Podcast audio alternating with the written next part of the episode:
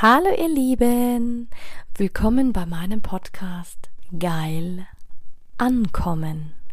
Mein Name ist Anja Mack und in diesem Podcast geht es darum, Bewusstsein für das Thema Sexualität zu schaffen, zu inspirieren. Es geht um authentische Sexualität und es geht um alle Themen, die inspirieren, von A bis Z. Hallo du wundervolles Du und schön, dass du wieder dabei bist bei der heutigen Folge. Und heute möchte ich dich, ähm, ich weiß nicht, vielleicht wird es dich auch triggern, diese Folge, aber ich finde, du solltest sie dir mit einer gewissen Neutralität anhören.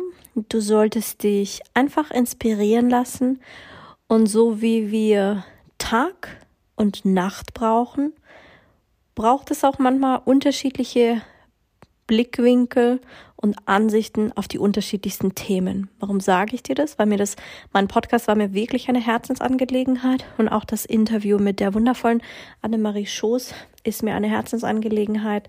Sie ist eine ganz wundervolle Frau, die sich für den Verein Terre de Femme engagiert und wir haben sehr viel über Prostitution gesprochen, über dessen Abschaffung, über ihre Arbeit im Verein, über generell die unterschiedlichsten Ansichten und Modelle in der Prostitution und zu welchem Schluss wir gekommen sind, das darfst du dir sehr gerne anhören und ich freue mich mega auf dein Feedback und habe ganz viel Spaß dabei.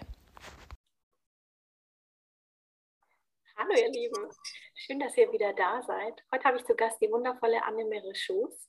Sie ist, ähm, korrigiere mich, wenn ich es falsch sage, du bist engagiert beim Verein Terre de Femme.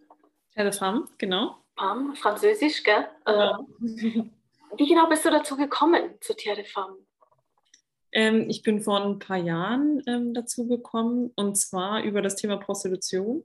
Äh, Terre de Femme hat ja viele Themen. Es, ähm, es geht um Gewalt gegen Mädchen und Frauen und unter anderem geht es dabei halt auch um Prostitution. Und ich bin damals, ja, in meiner Jugend ähm, auf das Thema schon aufmerksam geworden. Ich habe äh, mitbekommen, wie es für junge Männer ähm, scheinbar normal ist, ähm, ja, ins Bordell zu gehen mit den Kollegen, mit der Fußballmannschaft, mit ähm, der Bundeswehrgruppe.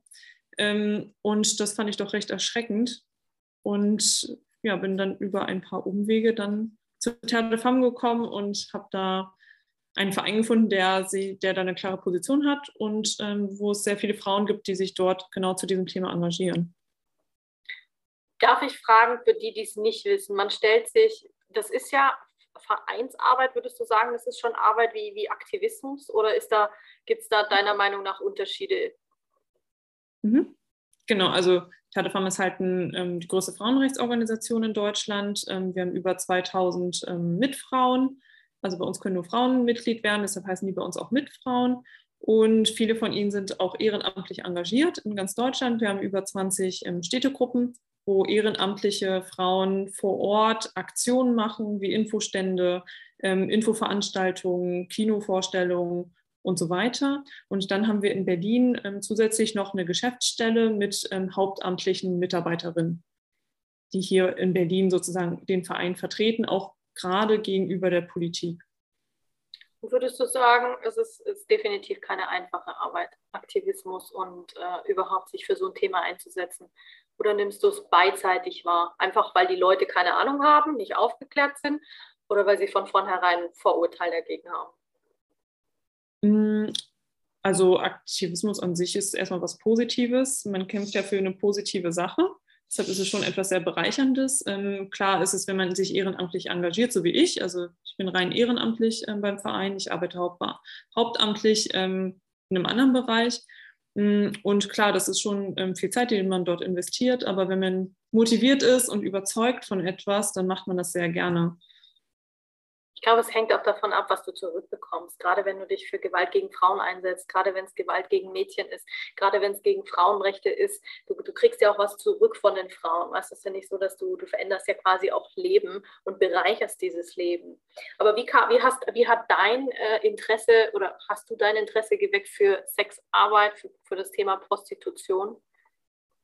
Wie ich das Interesse geweckt habe daran? Wie, wie du es für dich entdeckt hast, dass du sagst, boah, genau gegen das will ich mich jetzt einsetzen, dafür will ich mich ja. jetzt engagieren. Hm. Hm.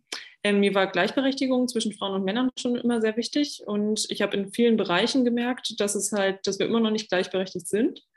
Und habe mich dann gefragt, hm, ist ja eigentlich komisch, wir haben es im Grundgesetz stehen, Männer und Frauen sind gleichberechtigt und viele sagen einem dann ja auch immer, nee, wir sind doch schon gleichberechtigt, ist doch schon alles erledigt. Und ich habe mich aber immer gefragt, ja, woran liegt das eigentlich, dass wir es nicht sind? Also in der Praxis sieht man, Männer und Frauen sind nicht gleichberechtigt in vielen Bereichen. Und warum ist es so, dass vor allen Dingen Männer ähm, ja, Gewalt gegen Frauen ausüben? Also warum geht es vor allen Dingen in die eine Richtung?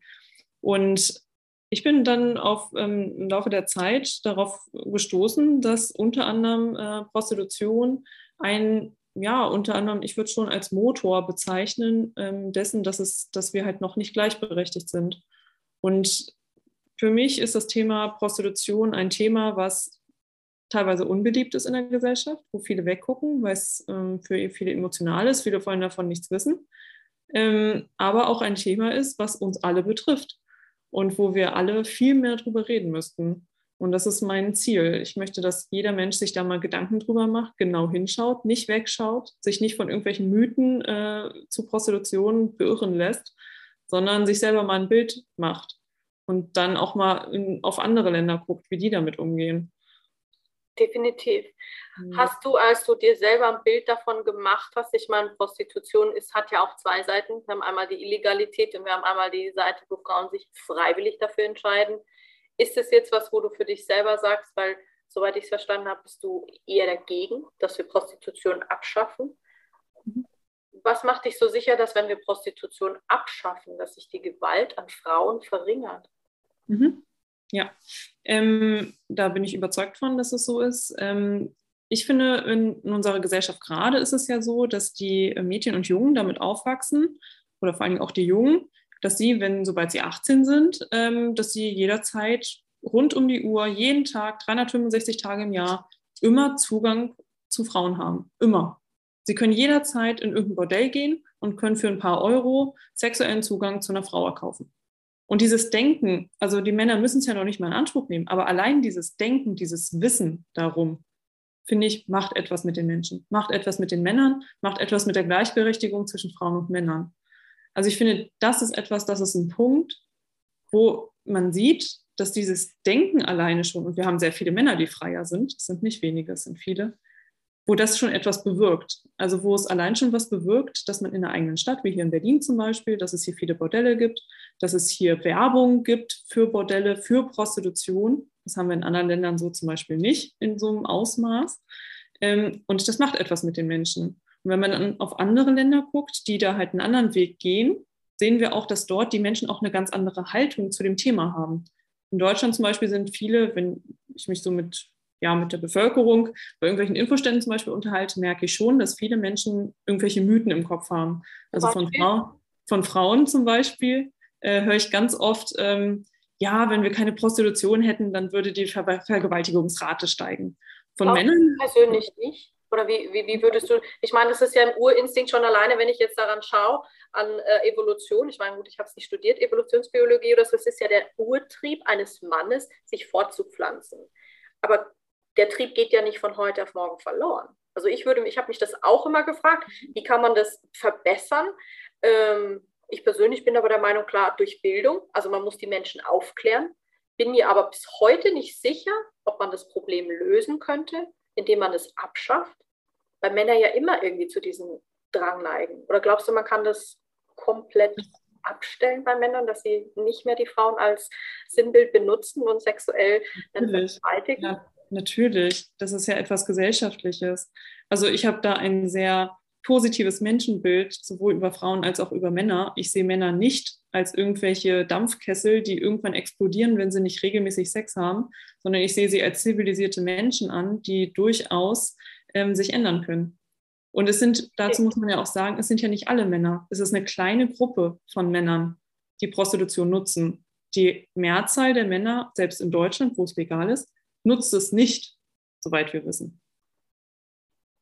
Du meinst, meinst du jetzt die ganz klassische Prostitution? Weil ich habe selber im Escort gearbeitet und habe es irgendwie anders kennengelernt, dass so viele Männer im Escort waren, die wirklich verheiratet waren. Und mhm. leider ist es ja so, Escort zählt ja auch zur Prostitution. Oder wenn du sagst, du übst genau. erotische Massagen aus. Mhm. Das ist ja auch wieder was, wo ich sage, okay, wo, wo, wo, wo, aber wo, wo gleicht man das dann ein? Weil ich meine, die Menschen wollen ja trotzdem irgendwie berührt werden. Also wenn wir nicht berührt werden, dann sterben wir ja gefühlt. Also wie, wie würdest du sagen, okay, kann man das dann alleine durch Aufklärung? Oder wie würdest du sagen, kann man das bewältigen? Ja, auf Aufklärung. Und ich, dieses Anspruchsdenken, dieses Anspruchsdenken, das müssen wir wegbekommen. Dieses Anspruchsdenken von Männern, mhm. dass wenn, selbst wenn sie eine Partnerin haben, mhm. sie immer noch zu prostituierten Frauen gehen, mhm. mit der Begründung, das höre ich oft von äh, Frauen aus der Prostitution, mit der Begründung, dass die Partnerin ihnen nicht das erfüllt, was sie gerne hätten also ihr eigenes Anspruchsdenken wird in der Partnerschaft nicht erfüllt, dann sehen sie sich im Recht, dafür zu bezahlen. Und ich denke, dass das etwas ist, was problematisch ist für eine Gesellschaft, wo wir sagen, Frauen und Männer sollen gleichberechtigt sein. Das stimmt, weil in der Prostitution, also ich habe mehr Frauen getroffen als Männer, gebe ich ehrlich zu. Also das ist definitiv ein Thema. Klar, Zwangsprostitution ist nochmal eine, eine andere Nummer. Ähm, das heißt, du bist ganz strikt dagegen, Prostitution abzuschaffen. Also ich bin dafür, Prostitution abzuschaffen. Dafür, sorry. Genau, dafür. genau. Das heißt, ich wünsche mir eine Gesellschaft ohne Prostitution. Das ist mein Ziel. Das ist spannend. Glaubst du, dass das ein Generationenthema ist oder glaubst du, dass man sowas schnell bewältigen kann? Ähm, ich glaube, das ist etwas, was ähm, lange Zeit in Anspruch nimmt, ähm, weil das ein Umdenken ist, was in der Gesellschaft passieren muss. Gleichzeitig geht die Haltung, kann man schon recht schnell verändern. Das sehen wir zum Beispiel in Schweden, aber auch in Frankreich, wo ähm, die Länder, es gibt ja schon acht Länder, die da einen anderen Weg gehen von der Politik her, die halt ähm, freier bestrafen und gleichzeitig Frauen aus der Prostitution Ausstiegshilfen geben und sie entkriminalisieren. Und diese Länder, zum Beispiel Schweden und Frankreich, haben ein paar Jahre, wenige Jahre nach der Einführung dieses Gesetzes hat man in Umfragen gesehen, dass die Mehrheit der Bevölkerung die Einstellung geändert hat. Die Mehrheit der Bevölkerung, sowohl in Schweden als auch in Frankreich, war kurz nach Einführung des Gesetzes für das Gesetz, hat ihre Haltung sozusagen geändert. Und ich finde, das ist etwas, wo man sieht, wie Gesetze wirken können. Also wie Gesetze auf das Denken von Menschen wirken. Und ich denke, wenn wir sowas in Deutschland auch einführen würden, dann würden jetzt wären viele vielleicht noch dagegen, aber wenn wir das einführen würden, da wären innerhalb weniger Monate oder innerhalb weniger Jahre, wäre auch der Großteil der Bevölkerung dafür.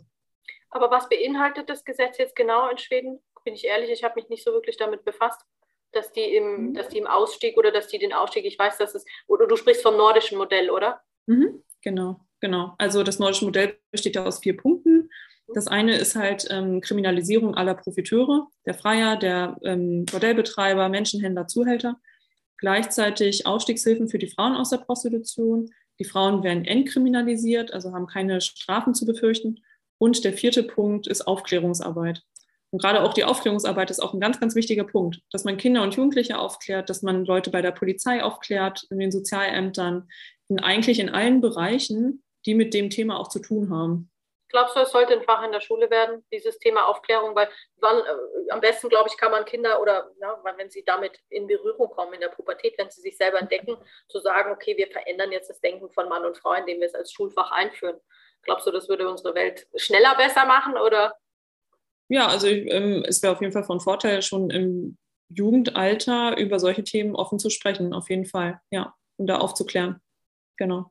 Glaubst du, es hilft dann nur, wenn man einfach sagt, okay, man klärt sexuell besser auf, dass man einfach weiß, okay, das ist Frau, das ist Mann? Oder glaubst du, dazu gehört auch dieses Ganze, was, was ich jetzt eigentlich aus dem Psychotherapeutischen kenne oder auch aus dem Coaching-Bereich, dieses Thema Selbstwert, dieses Thema Grenzen setzen, Selbstbewusstsein, mhm. dass man überhaupt mal weiß, okay, so wer Gentleman-like, so behandelt man eine Frau, also mhm oder Gentleman-like. Wenn man Nein sagt, heißt es Nein. Wenn ich Ja sage, wird es auch toleriert, selbst schon als Kind. Genau. Und das ist ja genau ein Punkt, ähm, der beim nordischen Modell vermittelt wird. Also weil derzeit, was wir in Deutschland für ein Modell haben, da heißt es sozusagen, ich kann mir ein Ja erkaufen. Also ich kann, wenn ich, äh, wenn ich äh, sozusagen, also Männer können sich ein Ja der Frau erkaufen. Die Frauen würden nicht Ja sagen, wenn sie das Geld nicht bekommen würden. Aber durch das Geld erkaufen sie sich das Ja der Frauen. Und in dem nordischen Modell ist es wiederum so, da sagt man, nein, man kann sich keinen sexuellen Zugang zu Menschen erkaufen. Das ist menschenunwürdig, das widerspricht der Gleichberechtigung zwischen Männern und Frauen. Und sobald man Geld hinlegt, hat es nichts mehr mit einem freien Willen zu tun, sondern das ist etwas, was man kauft. Und man kann einen Menschen nicht kaufen oder man kann sich keinen sexuellen Zugang kaufen. Das ist etwas Unwürdiges. Und das ist halt dieses Denken, ähm, was wichtig ist, dass man das schon bei Kindern und Jugendlichen halt verankert, dass die wissen, sie sind nicht käuflich und dass sie wissen, die Jungen, wenn die 18 werden, ähm, gehen dann nicht ins Bordell, weil das ist ein Punkt, den, der hier in Deutschland passiert, den ich bei Lehrerinnen mitbekomme von ihren jugendlichen Schülern, die dann sagen, ja, wenn ich 18 bin, dann gehe ich mit meinen Kumpels erstmal in das und das Bordell und dann werden wir da unseren 18. Geburtstag erstmal feiern. Ich meine, was ist das für ein Denken von Jugendlichen, die minderjährig sind? Die haben das schon im Kopf sowas zu denken. Und das finde ich erschreckend. Klar, weil sie es von irgendwoher kennen. Also meistens lernst du es ja von deinem Umfeld, von deinen Eltern, von Freunden, Vorbildern, wie auch immer. Ähm, und wenn das dann schon eingebläut wird, dass das quasi normal ist, da gehe ich hin, die, die ziehen sich nicht, da kriege ich das, was ich will, lege das Geld auf den Tisch und, und fertig. Ja. Aber glaubst du, dass die Leute dann auch ein falsches Bild haben von diesem ähm, nordischen Modell? Weil es ist ja dann nicht nur so, oder so habe ich es verstanden, vielleicht habe ich es auch falsch verstanden, dass nicht nur die die Prostitution anbieten, sondern auch der, wenn ich sage, ich mache das jetzt in meiner Wohnung, oder der, der äh, das auch alle mit, Täter, kann man das so sagen, mitverantwortlich gemacht werden in dem nordischen Modell? Also der, der mir quasi meine Wohnung vermietet, der kann auch angeklagt werden. Der, der oder dem, mit dem ich zu tun habe, kann auch angeklagt werden. Ähm, also wissen oder wie auch immer, oder ist das einfach, äh, hat sich so entwickelt, weil die Leute sich wirklich nicht damit befasst haben, was steht da eigentlich drin? Genau, also ähm, Prostitution zu kaufen sozusagen, also sexuellen Zugang zu kaufen. In Schweden ist ja strafbar und das ist eine strafbare Handlung und klar ist es dann nicht erlaubt, sowas in eine Wohnung zu machen. In Deutschland wiederum muss dazu gesagt werden, ist es eigentlich auch nicht erlaubt. Das ist ja ein Gewerbe äh, rein formell gesehen. Bist du auch und, Gewerbe, musst du anmelden, musst du Steuern zahlen, ganz legal, kriegst du Steuernummer, kriegst einen Fahrzeugschein, wirst registriert. genau, das kannst, kannst, du im Wohngebiet aber auch nicht überall machen. Also da gibt es eigentlich auch Regelungen. Ähm, und wo hier in Deutschland auch Frauen aufgrund von Prostitution aus der Wohnung geschmissen werden können. Und das, ähm, also, und das Gleiche hat man halt im Ausland auch. Klar, das hast du ja überall. Da geht es ja schon los. Da musst du ja noch nicht mal äh, im, im, Prostitutionsgewerbe sein. Das hast du ja normal auch, wenn du sagst, du bist, wie viele Solo-Selbstständige hast du, dann gehst du in den Wohnblock und meldest da deine Firma an. Wie viele wollen das auch gar nicht? Wenn du sagst, oh, da kommen dann trotzdem Kunden, egal ob du jetzt Prostituierte bist, egal ob du jetzt eine Praxis hast oder die sagen, entweder hast du, hier wohnst du nur und da hast du dein Büro oder deine Praxis. Genau. Das ist schon wieder eine, eine Gratwanderung in unserer Gesellschaft. Genau, das ist halt Baurecht und da gibt es klare Vorgaben. Ja. Das stimmt, soll es ja auch geben. Aber nochmal mhm. zurück zu dem, dass äh, wenn wir eine Dienstleistung erkaufen, ja, aber letzten Endes ist doch so, wie es uns vermittelt wird im deutschen Rechtsstaat, ich gehe arbeiten und dafür werde ich ja auch bezahlt. Weißt du, wie ich meine? Also mhm. normaler Job von 9 to 5, also von 8 bis 5, ich gehe in mein Büro und da erbringe ich ja auch eine Dienstleistung und dafür gebe ich ja, kriege ich ja auch Geld. Wenn mhm. ich das jetzt mal so sage ich ja, hart sage, aber dann ist ja eigentlich jedes Jobgewerbe eigentlich im Sinne nicht ähm, dem Gesetz entsprechend, weil es ja, wie sagt man, es hat ja eine ähnliche Grundlage. Oder sehe ich es jetzt falsch? Klar, wir alle müssen irgendeinen Job haben, wo wir Geld verdienen, um leben zu können. Ja. Es unterscheidet aber von den, dem Großteil der Menschen in der Prostitution, der Frauen in der Prostitution, dass wir Alternativen haben wir können unseren Job auch mal eben wechseln. Wir können auch zum Beispiel jetzt Verkäuferin werden, wir können irgendwas anderes werden. Und die meisten Frauen in der Prostitution haben keine Alternativen. Die haben keine Alternativen. Der Großteil der Frauen in der Prostitution kommt aus dem Ausland, kommt aus Osteuropa, aus Afrika, aus ähm, Amerika, sonst woher, ähm, die kaum die deutsche Sprache kennen, die die Rechte nicht kennen, die nicht wissen, wo sie sind ähm, und welche Möglichkeiten sie eigentlich haben, die oft keine Wohnung haben, somit keine Meldeadresse haben, ähm, dadurch auch keine Sozialversicherungsnummer haben. Ähm, und das alles macht es halt sehr schwer, ähm, eine Alternative zu haben. Und das wiederum ist ein Punkt, wer keine Alternative hat, kann auch nicht einfach aussteigen und kann auch nicht dann einfach Nein sagen, wenn ein Freier halt Geld hinlegt.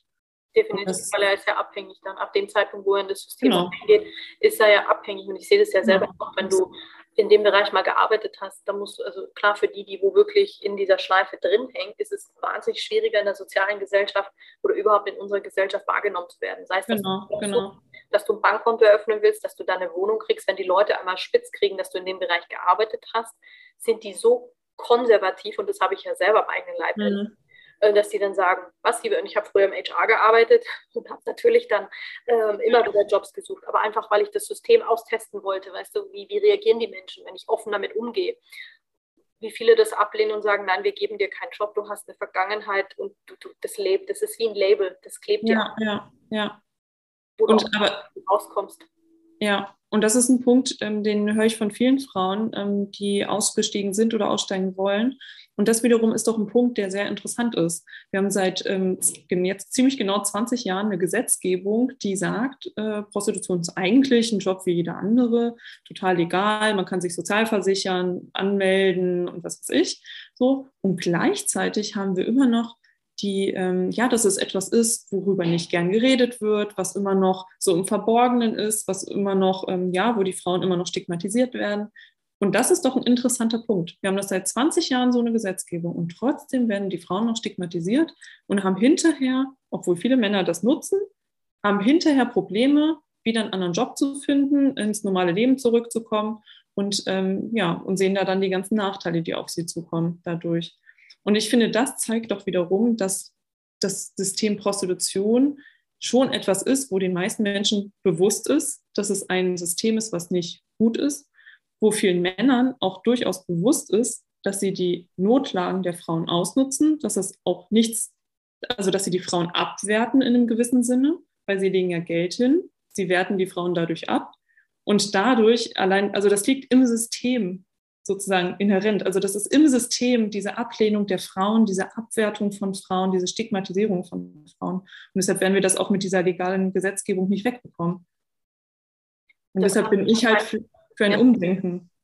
Definitiv. Also ein Umdenken muss auf jeden Fall her, egal auf welche Art und Weise. Glaubst du, dass die Stigmatisierung dadurch kommt, von wenn ich jetzt ans Mittelalter denke oder an die katholische Kirche, wo ich meine, da irgendwo wenn du da wirklich mal reingehst und sagst, wo hat es angefangen, hat es ja irgendwo in dieser Linie angefangen, dass da dann Frauen gekommen oder jemand gekommen ist und hat gesagt, hey, ich brauche jetzt für meinen Herrscher eine Frau, am besten noch ähm, ähm, jungfräulich, mhm. damit sie noch mehr wert ist und dass sich das deswegen bis heute durchgezogen hat? Oder glaubst du, dass es rein an, dem, an der Thematik liegt, das Thema Sexualität?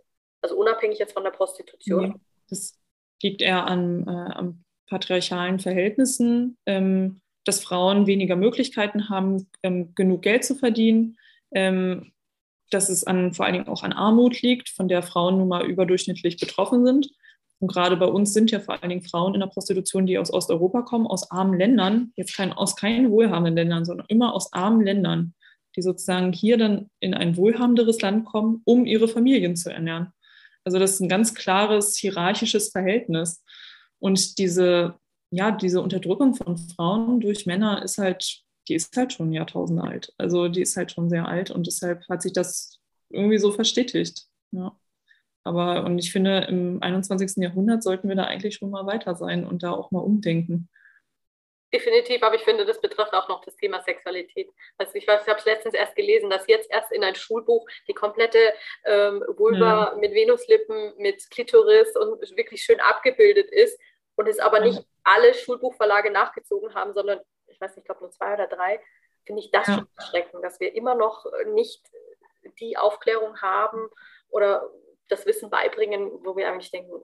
Genau, aber das hat ja nichts mit Prostitution zu tun. Also klar, dieses, Aber allgemein, dieses Stigma lastet ja auf beiden Dingen, weißt du. Aufklärung beginnt ja auch schon da, hast du ja schon gesagt. Wir wissen, wir lernen, also ich habe in der Schule nicht gelernt, wie ich mein Geld verdienen kann, wie ich mehr Geld verdienen kann, vor allen Dingen auch, wie ich mein Geld anlege, wie ich mit Geld umgehe. Das sind ja auch schon Sachen, die meiner Meinung nach nicht nur äh, man ausgrenzen sollen, sondern die eigentlich auch schon zu dieser Bildung und zu der Aufklärung dazugehören.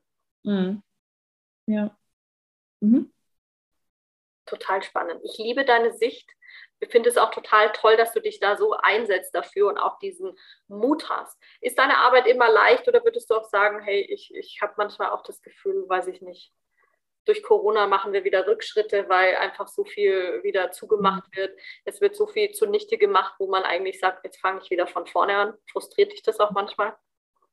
Ja, teilweise. Also ähm, was mich frustriert, sind ähm, oft die Mythen in den Köpfen, ähm, die ich immer wieder mitbekomme wo ich denke, Mensch, das ist doch so offensichtlich, dass es nicht der Fall ist, aber das ist so verankert in den Köpfen. Ich meine, klar, wenn man seit Jahren sowas auch oft in den Medien liest oder klar, ich meine, so ein System haben wir ja nicht ohne Grund, sondern das ist ja klar, dass sich das auswirkt auf die Menschen, ist ja logisch.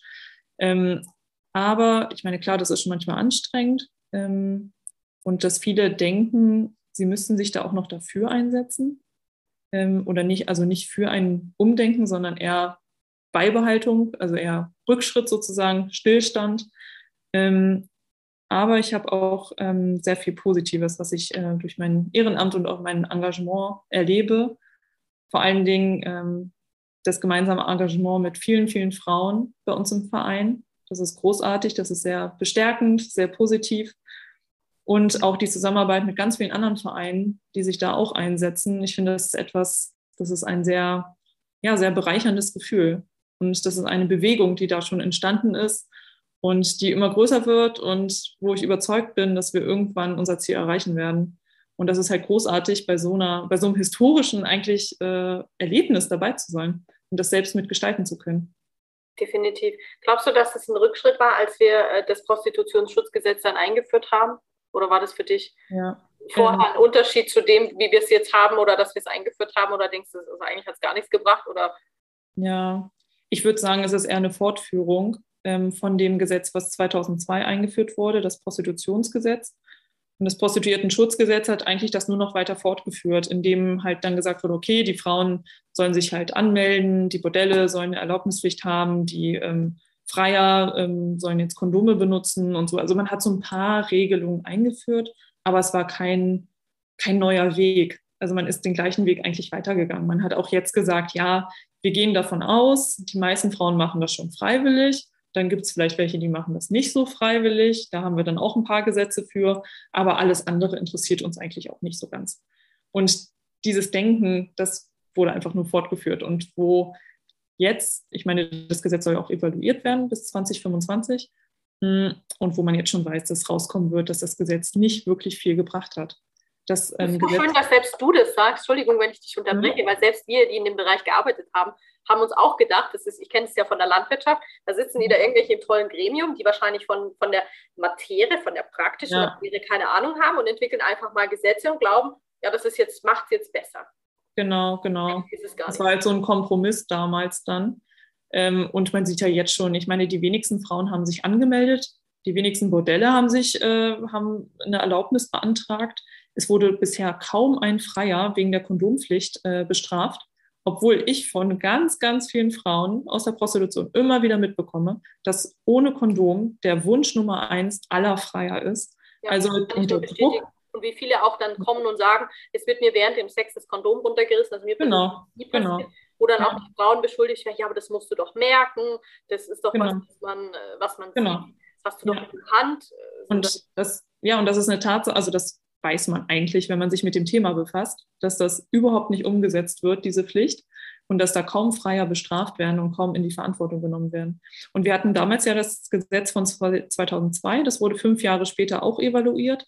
Und da kam damals schon raus, dass das Gesetz kaum was gebracht hat. Es hat den Ausstieg nicht ver verbessert, es hat den Menschenhandel nicht ähm, groß bekämpft und all sowas. Also es hat die Situation nicht verbessert. Und trotzdem hat man zehn Jahre später das nächste Gesetz verabschiedet, was eigentlich kein neuer, ja, kein neuer Weg ist, sondern eigentlich das nur noch weiter fortgeführt hat.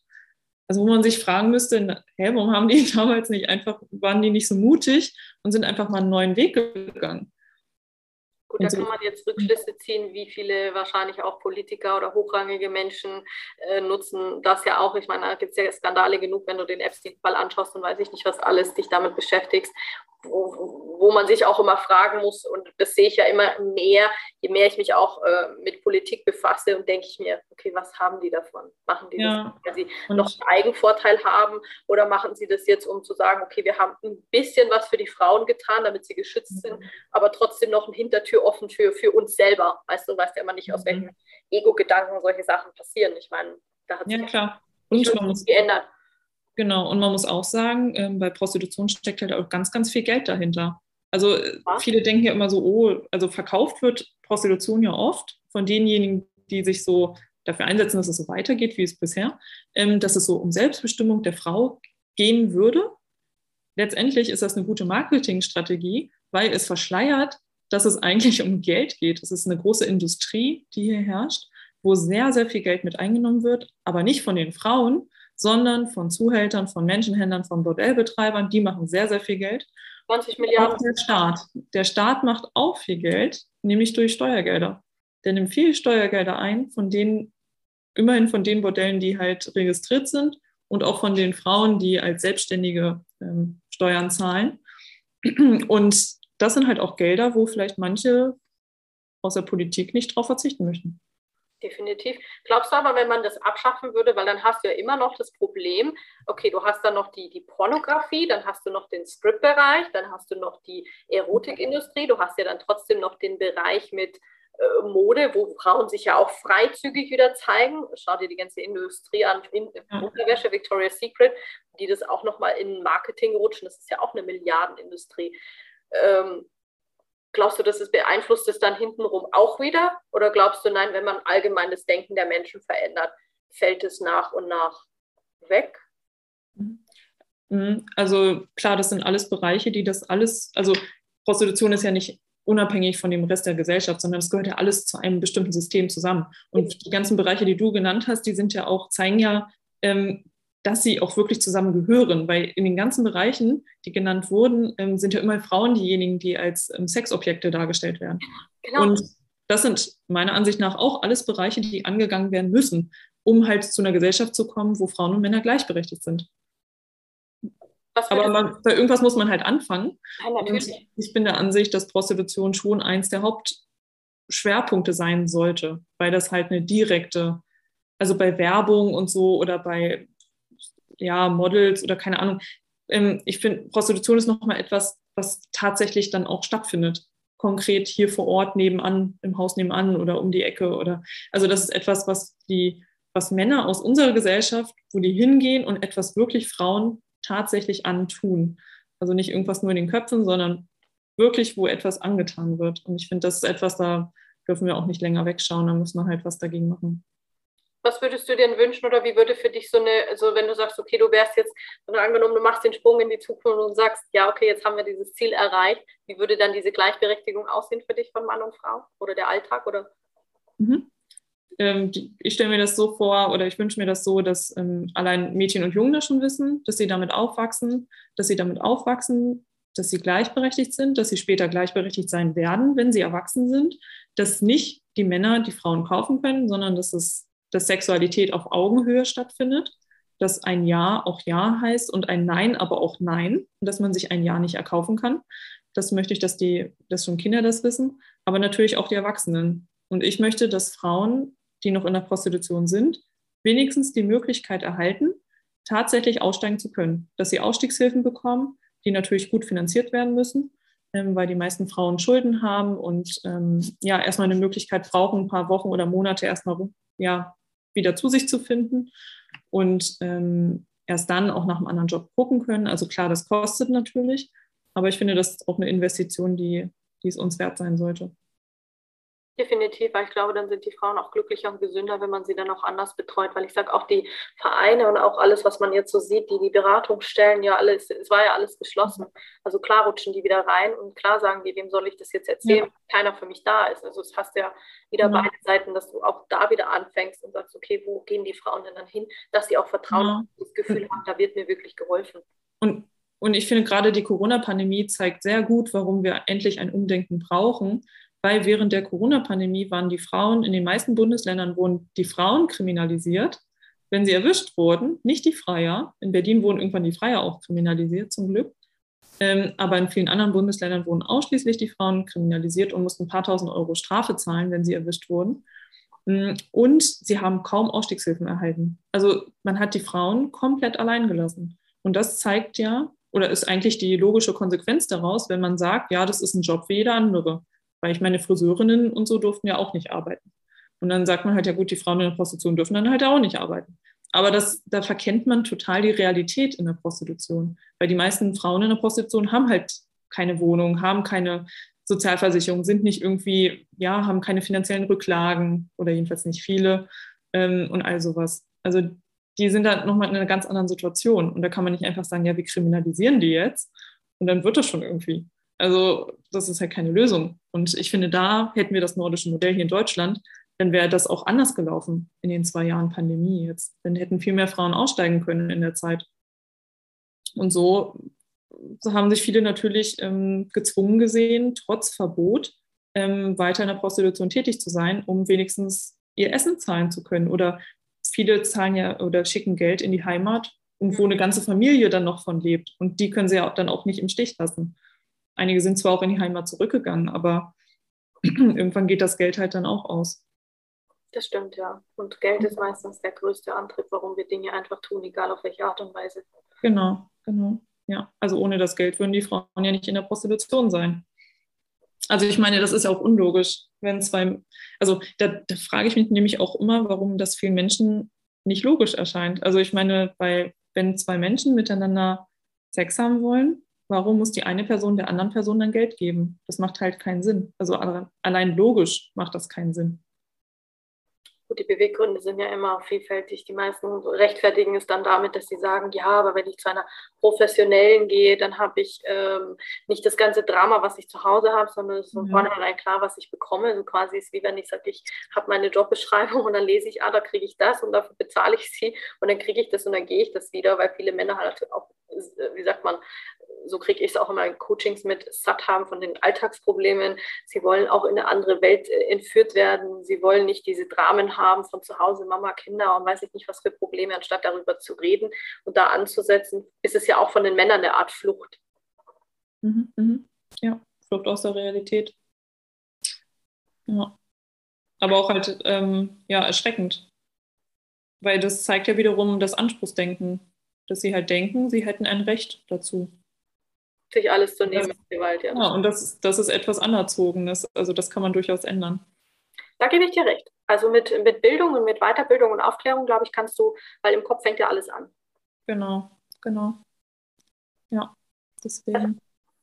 Das ist ein herrliches Schlusswort. Ich danke dir vielmals, Annemarie, für deine Zeit und dass du da warst und dass wir das so schön und rund erörtern können und auch mal eine andere Meinung zu haben, wirklich, weil ich bin ja auch nicht so tief in der Thematik drin gewesen. Und ich wünsche dir natürlich auch für dich und für deine Arbeit mit Terre de Femme. Terre de Femme. Weiterhin alles Gute und Schön. ja, mögest du noch mehr Menschen inspirieren und auf deine Art und Weise aufklären. Dankeschön für das Gespräch und auch für die Einladung. Hat mich auch sehr gefreut. Ich finde schön, dass du über diese Themen öffentlich auch sprichst.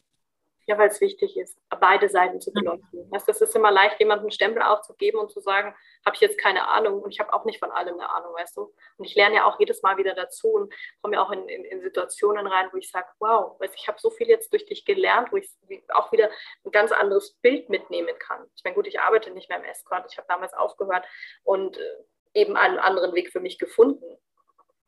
und umso wichtiger ist es da auch Aufklärung zu schaffen. Ja, ja, da bin ich ganz bei dir. Danke dafür.